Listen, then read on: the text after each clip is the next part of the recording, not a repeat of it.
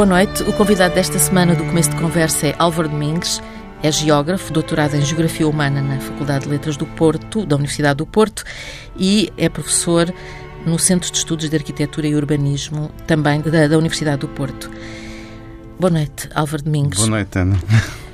Acaba de publicar acaba de publicar já há uns tempos, porque este, estes lançamentos deste livro têm sido sucessivos. Uh, volta a Portugal, não é a volta a Portugal em bicicleta, mas poderia ser bicicleta, skate, comboio, a pé. Uh, volta a Portugal que percorre de facto o país inteiro, incluindo as ilhas, com um olhar que é o olhar do Álvaro Domingos, um olhar sempre um pouco irónico, um pouco terno, um pouco preocupado. Qual destas palavras seria a palavra certa? Eu gostei especialmente da, da do meio. Do terno. Do sim. terno, sim. É um mix de uma mistura de, de curiosidade e ternura, no sentido em que hum, o que mais há sobre a não compreensão do que se passa é a chacota, é, hum, é dizer que isto, ah, isto é caótico, é incompreensível, é esse tipo de, de questões. Eu, isto só em Portugal? Há mesmo uma expressão que é isto só em Portugal? Isto só em Portugal, é. Rotundas, essas Sim. coisas todas. Bom, eu penso, desde há muito tempo, suponho que não sou eu só, que hum, os discursos e as representações sobre Portugal e, e a chamada Portugalidade são extremamente simplificados e genéricos e, sobretudo, não dão conta minimamente daquilo que é uh, ou que são uh, as velocidades das transformações e a própria transformação da sociedade e do território e a diversidade que ele contém. Aquele famoso livro do Orlando Ribeiro, o Portugal, o Mediterrâneo e o Atlântico, quando fala no tempo longo da, da geografia física, das questões do clima, etc., nos fala desses contrastes, não é? Seja ao nível do clima, porque estamos numa zona de transição climática e alguns, e alguns no Guadiana está o clima mais árido da Europa e alguns no Jerez está um pico de precipitação que não existe em mais lado nenhum da Europa. E depois porque uh, por aqui passaram uh, berberes, vikings, celtas, romanos, uh, tutti quanti. E depois porque, por sua vez, os daqui foram para todo lado como as mais raparigas, não é? Foram desde o século XVI para as Áfricas, para as Índias, para o Brasil. Uh, no século XVIII emigrava-se maciçamente para o Brasil, no século XIX também. E alguns voltaram? Muito poucos, porque uhum. os que voltaram produziram mitologias fortes que a alta intelectualidade crucificava, o Essa, por exemplo, em relação aos brasileiros. E depois da, da Segunda Guerra Mundial, então, foi a debandada geral. E então há uma espécie de geograficamente um território diverso e uma cultura, uma população uh, que é extremamente instável. Às vezes parece uma centrifugadora, não é? Ainda há, há menos de seis anos se imigrava a uma média de 100 mil por ano. Com tudo o que isso implica da, dos cruzamentos e das referências culturais. E, portanto, isto é tudo menos uma coisa igual e, e estável. Homogénea. Exato. Sim. Não é homogéneo, não é estável. E, portanto... Falaste da identidade, de uma identidade, é o quê, no fundo? E eu vivo mal, muito mal com essa palavra, eh, porque... Aliás, felizmente agora já não dizemos bilhete de identidade, já temos cartão, cartão de cidadão. Cartão de cidadão, ora bem, por acaso isso deve ser pronúncio da coisa. Eu vejo a coisa de uma maneira simples que é a conversa sobre a identidade eh, vem do século XIX, da ideia do Estado-nação. Uhum. E, portanto, o Estado-nação tinha que ter uma identidade, tinha que ter um território, uma língua, uma moeda, uh, uma, uma narrativa histórica, uns heróis, umas mitologias, uh, etc. E isso fazia parte da identidade. As coisas tinham que ser minimamente estáveis e tinham que perdurar no tempo para se dizer, sim, eh, estes traços identitários são assim assado, nós damos conta deles facilmente e eles estão razoavelmente partilhados na sociedade. E então esse mínimo de estabilidade e de consenso, digamos, e de partilha, podia alimentar essas coisas. Mas antes não havia a questão da identidade? Não antes. Quer dizer, aquilo que nós aprendemos, porque o, o Álvaro e eu temos uma idade aproximada, eu, eu sou mais velha, o Álvaro nasceu em 1959, ainda aprendeu uh, os lusitanos. A cartilha toda. A cartilha toda. A raça. A raça. Aliás, o dia se, da raça, que era o dia, dia que felizmente acabavam as aulas. Na volta a Portugal, se vires a foto que ilustra o dia da raça, é um cão da Serra da Estrela. Isso Exatamente. é que é raça, não é? É a raça. É. Mas então foi preciso a antropologia instituir-se como, como ciência para dizer que isso, que isso da raça não tinha um mínimo de, de fundamento, não é? Raça, então. A raça era uma coisa que vinha do Darwin, portanto, pegar no Darwin, que, que estuda a evolução das espécies, e aplicar aos humanos e dizer que há raças. Não é? E depois havia raças, sobretudo, para provar que havia raças superiores e raças inferiores que os negros tinham nascido escravos, vá-se lá saber, por imposição divina, e histórias muito tenebrosas como Hitler, que, que havia uma raça. E, essa, e ele usava inclusivamente expressões do, do darwinismo, a ideia de espaço vital. E, portanto, a raça superior tinha que ter um espaço vital e, portanto, as outras tinham que ceder. E Israel está um bocado assim. Hum? Eu acho que o SNI, uh, o Serviço Nacional de Informação e a Política do Espírito, do António Ferro, pegam em todos os ingredientes da construção romântica do, do Estado-nação e, e, transformam isso numa propaganda tóxica para vender para o exterior e para o interior. Para o interior? Para o interior também, sim. Uma, uma imagem de que, sim, são pobres, mas são felizes, andam descalcinhos, mas cantam e respeitam a autoridade e Deus e, e etc. E, portanto, entre Isso heróis... impregnava, impregnava tudo. Tudo. Desde logo os livros da, da escola primária, não é? E os mapas. Os mapas. Sou... Aquele mapa extraordinário em que os, os, as, as, colónias apareciam arrumadas dentro da Europa. Sim, Sim para se dizer que Portugal que era grande. Que era grande. Ou o outro mapa de Portugal que estava no Atlas do Amorim Girão, em que para cada região há uma pintura, há uma aguarela, uh, que invariavelmente remete para um mundo camponês uh, esteticizado, não é? Porque, por exemplo, do, do, lado da minha zona, a minhota está arreada de ouro a puxar uma junta de vacas, não é? E vai ela para o campo. Toda, cheia de ouro. Cheia de adereços. ou, ou o Algarve, que ainda não tinha sido inventada à praia, era a lenda das amendoeiras, das amendoeiras não é? E então, as coisas eram-nos contadas assim, de facto, não é? E depois, o, o, o aparelho era tão incrível e, e tão presente na sociedade que ia desde a produção dos filmes, não é? De, dos livros, de, da imprensa, de, das exposições nacionais ou universais, ou o que é que fosse. E, portanto, uma campanha foram é, décadas. É, preciso, é, é, é, uma campanha muito, sim, muito sim, bem sim, montada. E depois ia a saudade e o fado. E, e, ficou. Ficou. Porque hoje, hoje ainda temos ainda temos reflexos disso. Ainda temos, temos reflexos dos três Fs. Fado, Fátima e futebol nunca foram tão universalizados não é? Fátima, ano passado, foi uma coisa impressionante, esteve cá o Papa, etc. E este ano repetiu a enchente. O futebol, pois, desde. Este ano foi o André Bocelli, em vez do Papa. Pronto. Pronto. Mas tem sempre visitantes ilustres, não é? Sim. E, o futebol? E o, o futebol, Ronaldo, estes, estes psicodramas uh, domésticos, etc. E o fado, que é património da humanidade, como é o chocalho, estas coisas agora patrimonializar tudo. Os três Fs, depois uh, outro F, o Festival da Canção. Eu fiquei, nem sei como dizer mas outra vez com aquela coisa toda, não é? Aquele visual todo, horas e horas de, de televisão sobre nada.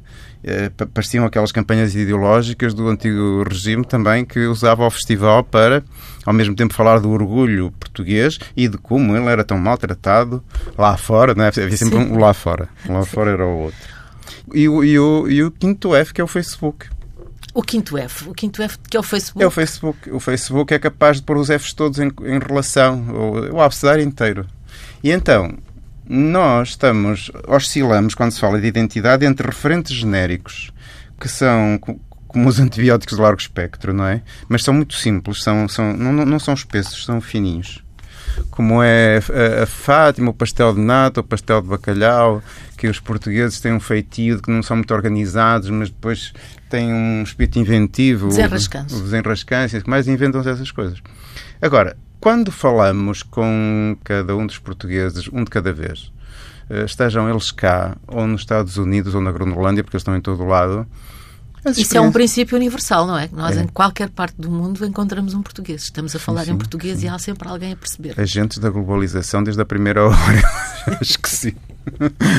e então, hum, como é que esta instabilidade toda, seja do, do território, da geografia física, seja do tempo longo, o José Matoso, quando explica os primeiros tempos da fundação e da primeira dinastia, dá também uma ideia de, de, um cruzamento incrível de gente. Desde logo porque o Afonso, para conquistar Lisboa, teve que distribuir terras para gente que vinha lá da Inglaterra e do Norte para as cruzadas, não é?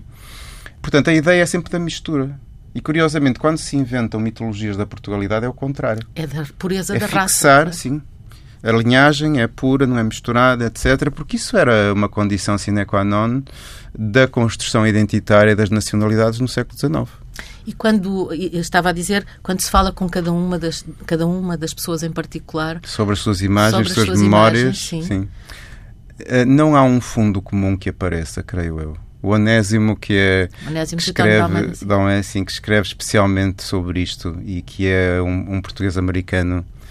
A tese dele é que tudo muda quando se está fora e quando se tem um laço afetivo uh, positivo com, com Portugal. E então o discurso sobre a identidade é muito mais vivo, está muito mais presente, porque o imigrante hum, acaba por ser um estrangeiro nos dois lugares, não é? É estrangeiro no, no, lugar onde está e depois quando vem à sua origem é considerado também estrangeiro, porque tem um linguajar diferente, veste-se diferentemente. Se etc. fosse um intelectual do, do, do, tempo das luzes era um estrangeirado.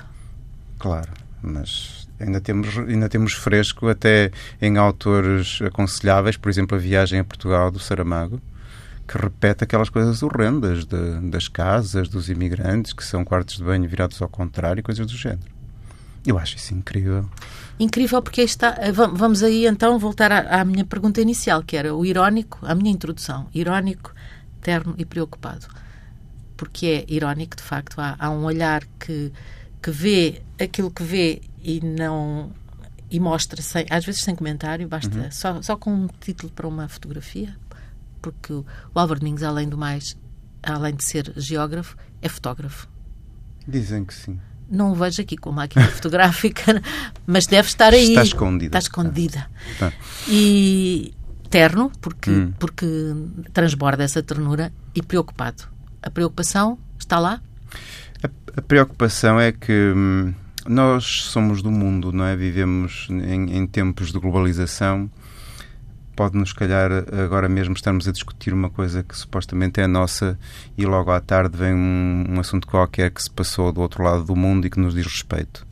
E agora, claro que apesar da diluição da ideia do Estado-nação, apesar de a maior parte dos processos sociais não os controlarmos minimamente, porque são fazem parte desta não sei, deste vórtice contínuo que é a globalização, preocupamos-nos com connosco quando designamos um coletivo, chamemos-lhe Portugal, quer que seja, quem somos os que aqui estamos? Quer dizer, quando, quando dizemos nós, que, que, o que é que convocamos à nossa volta? E o que é que o Álvaro Isso acha O que, é? me preocupa é, hum, não sei, gostava que as coisas fossem, que corressem melhor, que uh, em termos de acesso à escola, do, do emprego, da, da, enfim, de um mínimo de segurança, de, de, de não ser exploradíssimo no mercado de trabalho, etc., persistem essas coisas apesar de nos últimos 40 anos de facto o país fez um progresso impressionante, fez um caminho impressionante de progresso, mas também aumentaram e de que maneira os contrastes.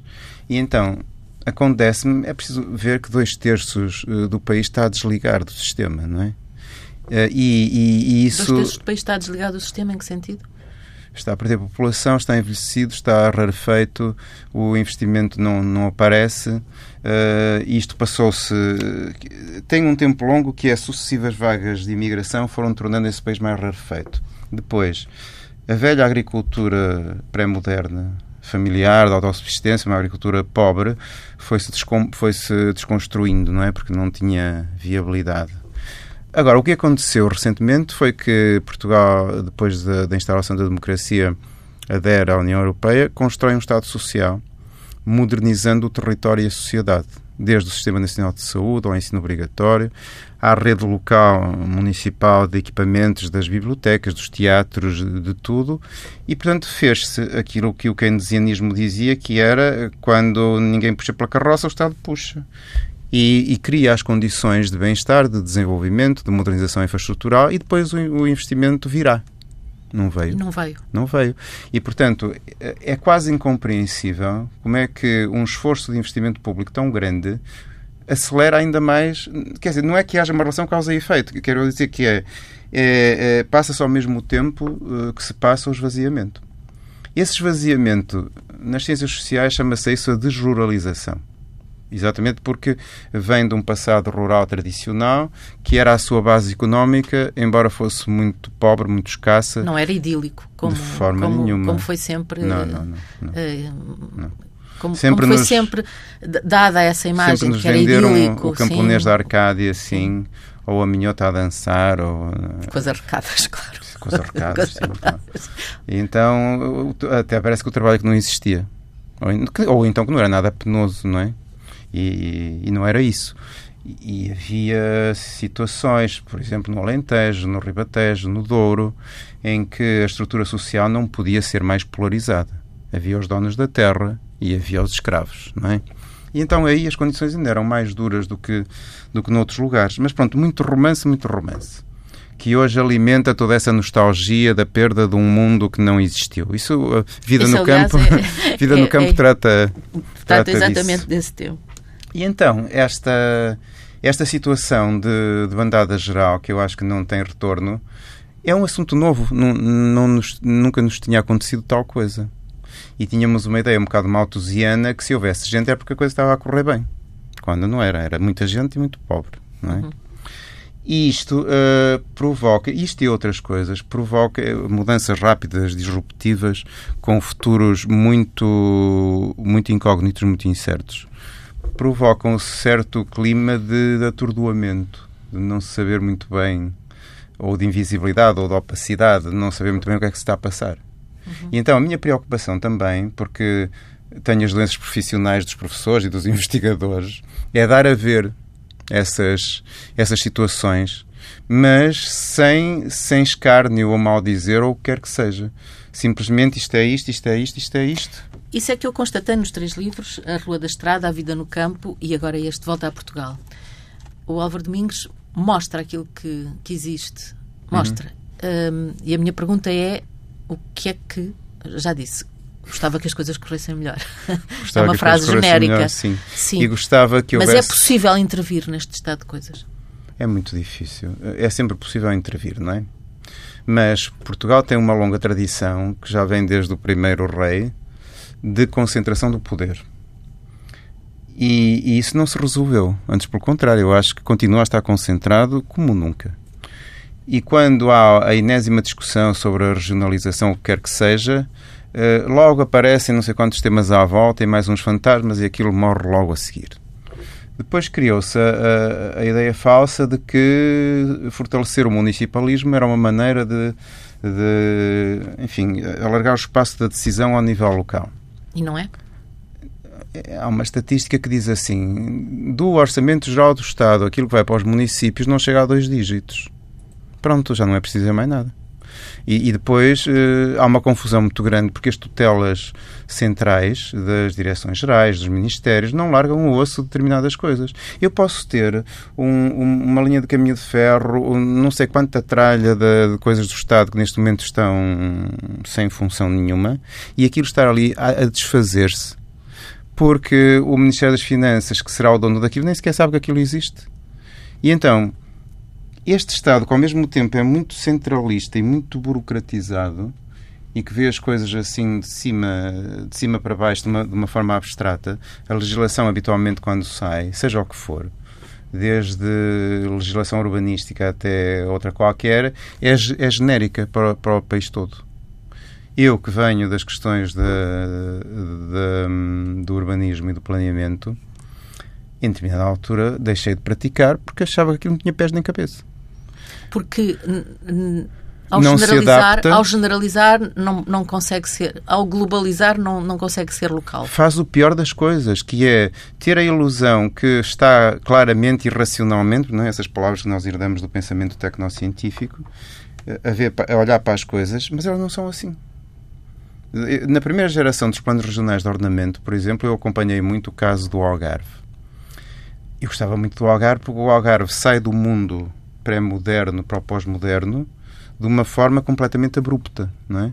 Sai da agricultura pobre uh, do Algarve, né, do pomar de sequeiro, Uh, havia algumas áreas mais, mais ricas, como aquela zona ali de, de Vila Moura, no litoral, mas essas estavam por conta de quem tinha aqueles enormes latifúndios.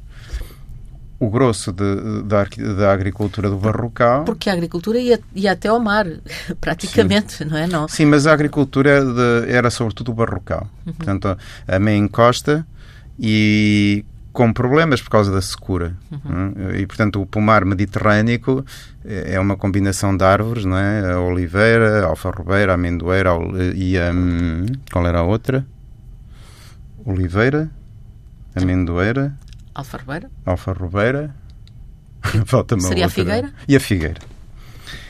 Eram a base de, da produção para alimentar eh, homens e bestas, Durante a época mais úmida uh, faziam sortas por baixo, não é? ou faziam-se cereais, mas depois de repente vinha um verão prolongadíssimo e seco e aquilo era complicado.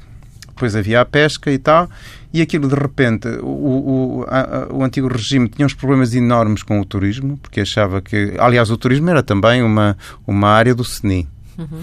porque o turismo significava como é que, que os de fora nos veem.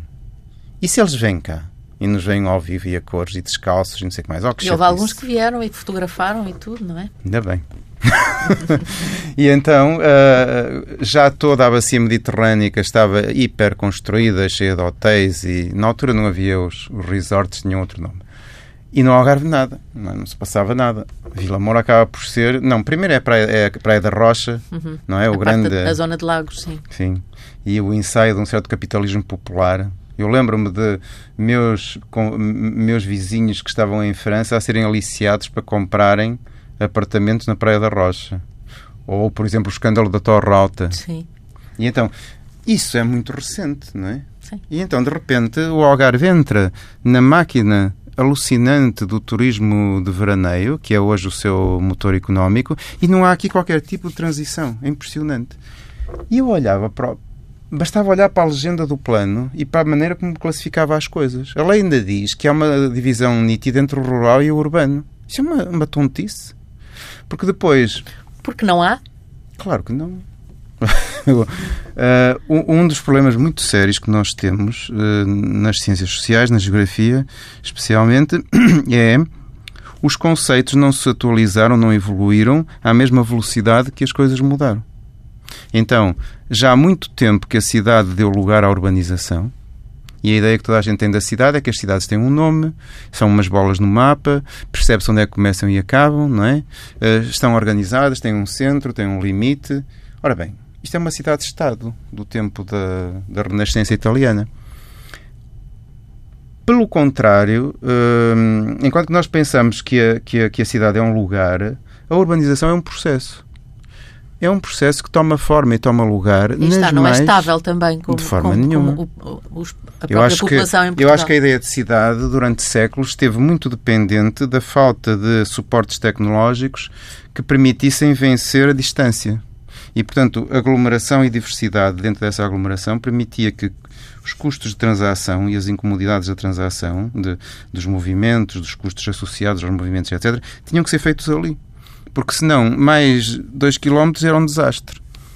E nós agora, desde o século XIX que entramos em modo acelerado em matéria tecnológica, e são cada vez mais os, os, os, sistemas técnicos que vencem distâncias e encurtam tempos e é escusado ir aos mais radicais como é o, o digital e, a, e, as telecomunicações. Podemos ir é? às autoestradas. Podemos ir às autoestradas, é. exato. Uh, as pessoas podem pensar, uma vez eu dei-me conta disto quando pergunto a alguém onde é que tu moras e a pessoa me pergunta a não sei quantos minutos do nó de não interessa o nome. Ou seja, fazemos uma pergunta em espaço, espaço é e respondem-nos em tempo. E, portanto, venha ao Einstein para nos dizer uh, da relatividade da relação tempo-espaço e da forma como estas mega próteses tecnológicas distorcem. É? A, a autoestrada comprime o espaço e acelera o tempo e então produz uma espacialidade, uma, uma geografia completamente distinta. E, hum, Podemos falar do túnel do Marão, não é? O túnel do Marão alterou, alterou com, tudo. Completamente. veio tarde. veio tarde porque. Ou seja, eu também não sei se veio tarde. Às vezes nós achávamos que uh, facilitar as comunicações, fossem as telecomunicações, fossem as outras, que ajudava, usava-se muito a palavra desencravar áreas que estariam com problemas de, de acessibilidade. Esse assunto só é importante se nessas áreas se passarem coisas. Porque se não se passarem, o ter boa ou má, quer dizer, quando se imigrou maciçamente. Pode ser, pode ser a maneira de fugir. Sim, Pode ser mas, a maneira mais rápida de fugir. Sei lá, eu, eu, eu vejo pela minha experiência de, de miúdo e da juventude. Que passou Quando... toda em Melgaço? Sim. A, a juventude, portanto, Sim, eu fui nasceu único, em Melgaço? Eu fui o único que não emigrei da minha escola. É por isso que eu não tenho amigos da escola. Agora que tive que fazer um Facebook por causa do livro, uma das coisas mais bonitas que me aconteceu no Facebook foi encontrar gente que eu não. E que está em todo o mundo? Está em todo o mundo. Está no... eu, tenho, eu tenho, tive um tio, já faleceu, coitado, em Vancouver. O meu. O Vancouver meu... do outro lado, Sim. Portanto, o meu vizinho, um dos meus vizinhos, eh, trabalhava na Nova Caledónia, que é encostado à Austrália. E eu era, era miúdo e os meus pais tinham uma mercearia e fazia coleção de selos. Porque quando o carteiro chegava, eu tinha que saber tudo. E porque também eh, as pessoas, a maior parte das pessoas não sabiam ler e escrever. E o Alvarinho lia e escrevia. Era um serviço público. Era, na loja. Ainda me lembro de, oh, de uma senhora que a minha mãe chamava-lhe a torna a pôr, que era, ó oh, Varinha, ora escreva. Isto e aquilo e aquilo outro, vê se mandas aquelas coisas de, de, dos, dos dinheiros, da família. Ora, leia. E eu, ah, vê se mandas isto e aquilo e aquilo outro. Pronto, já pôs, torna a pôr. e eu perguntava, sim, mas torna a pôr porquê? Ele, é muito, ele não ouve, é, é muito teimoso, é preciso dizer-lhe as coisas não sei quantas vezes. E, e, e aquilo era assim.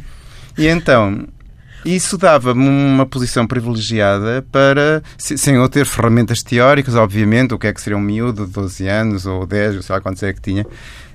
Um, um, que, que, que perceber tinha, o que é que mas estava... que tinha conhecimento, Sim, no fundo, é que tinha, era, uma, era uma central de informação. Na taberna, por exemplo, quando, quando se vinha, muito raramente, porque não havia low cost, nem essas coisas, e vinha, não se vinha no, no verão, vinha-se no Natal. Eu assistia a discussões que eram do género, aqui, aqui em Portugal nós vivíamos nesta escuridão, como é que é o, o sistema de segurança social em França e como é que é nos Estados Unidos. Discussões assim.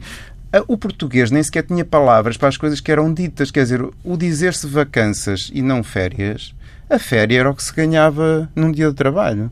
E, portanto, para encontrar uma palavra ajustada, dizia-se vacanças. E eu lembro-me ainda da cara estupefacta de, um, de, um, de, um, dos que não saiu, a olhar para o outro e dizer: Mas o que é que tu estás a dizer? Que, que te pagam para não trabalhar? Percebes? E, portanto, ainda não tinha acontecido o 25 de Abril. Isto para dizer que aquela ideia das terras remotas, o, o, interior, não é essa coisa? Sim, o interior é Madrid, isso é que é no interior.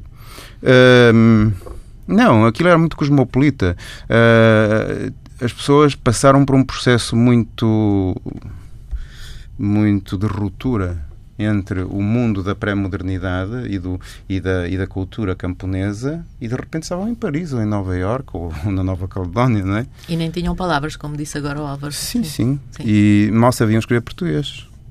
E, portanto, e, e, e rapidamente falavam uh, os portugueses, porque têm uma língua esquisita, adaptam-se com muita facilidade ao, agora, ao, agora, aos falares. Agora uh, uh, utilizou a expressão os portugueses. E então os portugueses os são o quê? falam português. Os que falam português. mas há, há, uns que falam português e não vivem em Portugal, não nasceram aqui. Isto é muito mais complexo. Não há uma maneira de resolver isso que é Uh, certas coisas não se deve perguntar o que são, deve-se perguntar para que é que servem. Sim. Ou então, uh, como diz o Bruno Latour, que qualquer coisa, seja o que for, é aquilo de que se fala quando se fala dessa coisa. Portanto, não sabemos o que é que é um português, muito bem. Façamos uma cartografia dos assuntos de que se fala quando se uh, fala dessa palavra e teremos um, uma maneira de perceber isso, a questão. Isso, no fundo, é que o Álvaro Domingos faz nos seus livros. É arranjar uma cartografia que inclui imagens e uh, textos de outras pessoas, de outros autores, dar serzir tudo, tudo com os seus textos, uhum. porque há textos uh, seus Neste, neste a, a último há, há, menos. Há menos. Este, hum. último, este último tem uma intervenção menor sua. Uhum. Não sei se é menor, porque facto, a, a, escolha, a escolha de trechos é, é, é uma intervenção de, auto, é, de autor. É incrível isso. Uh, eu pensei que era muito fácil, porque tinha uma boa experiência de textos que eu gostava muito. E eu dizia assim: é de arranjar uma fotografia. e depois achava que, tal como naquele funcionou, que aquilo ia funcionar muito bem. Foi um trabalho de quase dois anos e às vezes uma angústia incrível. Mas porque... como é que faz? Anda, anda pelo país uh, com objetivos determinados? Com... Não necessariamente. Eu às vezes vou com, com objetivos determinados. Por exemplo, fui à Marleja uh, fotografar a, a, central fotovoltaica, porque é uma das maiores do mundo, e eu tinha visto uma imagem fabulosa que era um rebanho a entrar pela uma espécie de seara eletrónica, não é? E um rebanho a entrar porque são elas que fazem manutenção da, da erva e não deixam, não deixam crescer. Ou então, no ano passado fui ver as papoilas do ópio no, no, no na zona do, do, do, perímetro de rega do Alqueva. Não é? Era as papoilas do ópio? Sim. Hum. Há uma produção de ópio grande, cada vez maior. Há duas farmacêuticas, uma australiana e outra inglesa, que estão a testar eh, no Alentejo a produção de papoila para produzir eh, medicamentos. Não é para produzir ópio, mas são as mesmas. e então a mudança é tão grande, não é? porque depois de séculos, desde os romanos, de sequeiro e de trigo, ou, ou, ou de montado, vêm agriculturas extremamente sofisticadas, completamente inseridas no mercado mundial e mobilizando desde a biotecnologia e os transgénicos até, sei lá, eh, eu vi pela primeira vez um drone a monitorizar um olival. Nem fazia ideia como é que aquilo era. Depois percebi que era muito simples. O drone fazia aquilo, zan, zan, zan, zan, zan, usava o espectro todo do infravermelho. Zan, zan, zan, eu só para eu explicar às pessoas é que estão a ouvir, é ele a voar em, em modo automático. Em modo automático para, para a frente e para de um trás. Lado para o outro, de um lado para o outro, até cobrir o espaço todo. TAC. Exatamente. Ou, ou, e depois aquilo descarrega aquela informação toda e produz cores falsas com uma precisão incrível.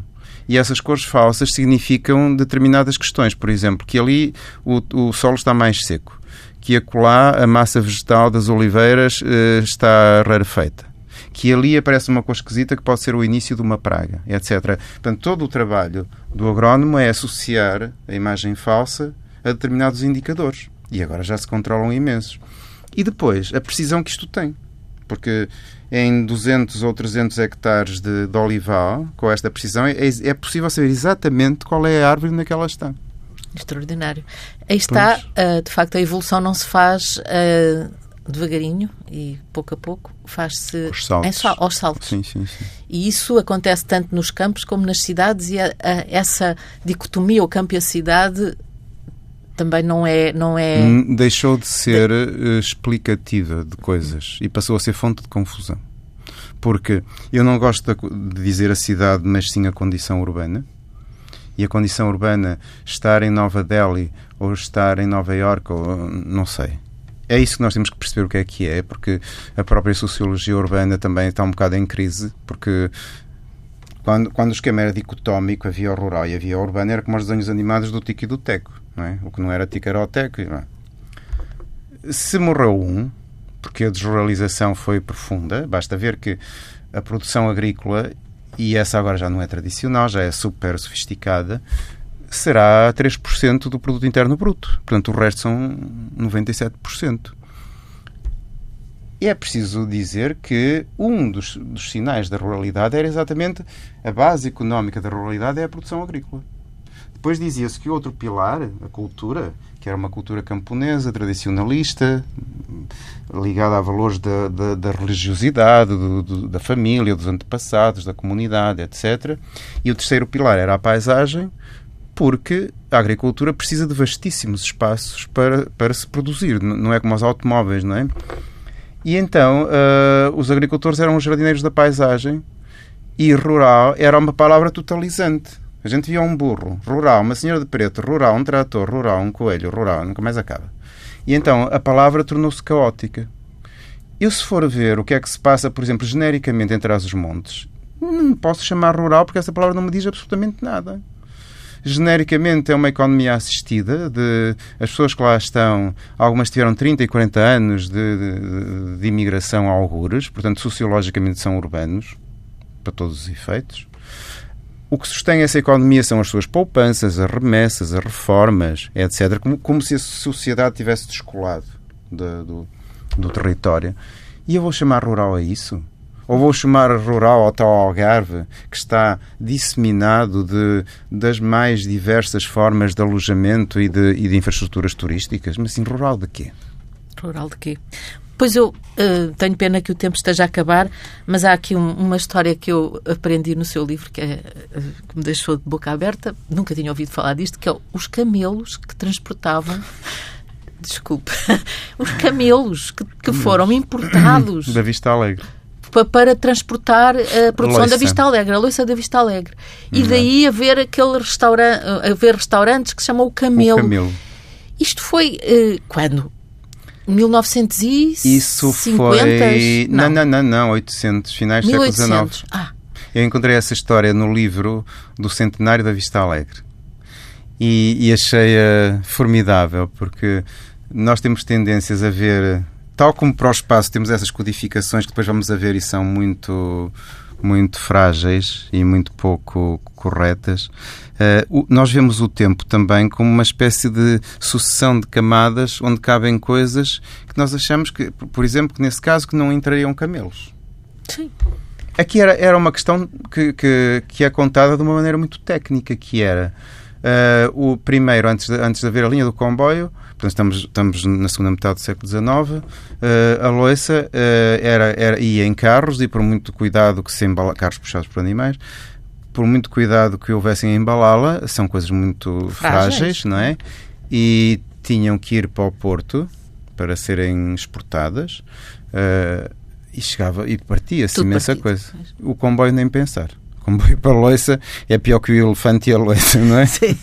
Podia dizer que um comboio numa, numa loja de porcelana, porcelana. é pior que um elefante. E então um, um dos, dos gestores da Vista Alegre teve essa ideia fantástica. Era um senhor viajado, percebia muito bem se, o camelo e a suavidade do camelo no transporte e era suficientemente da geografia física para saber que entre Ilhavo e o Porto há um enormíssimo areal contínuo.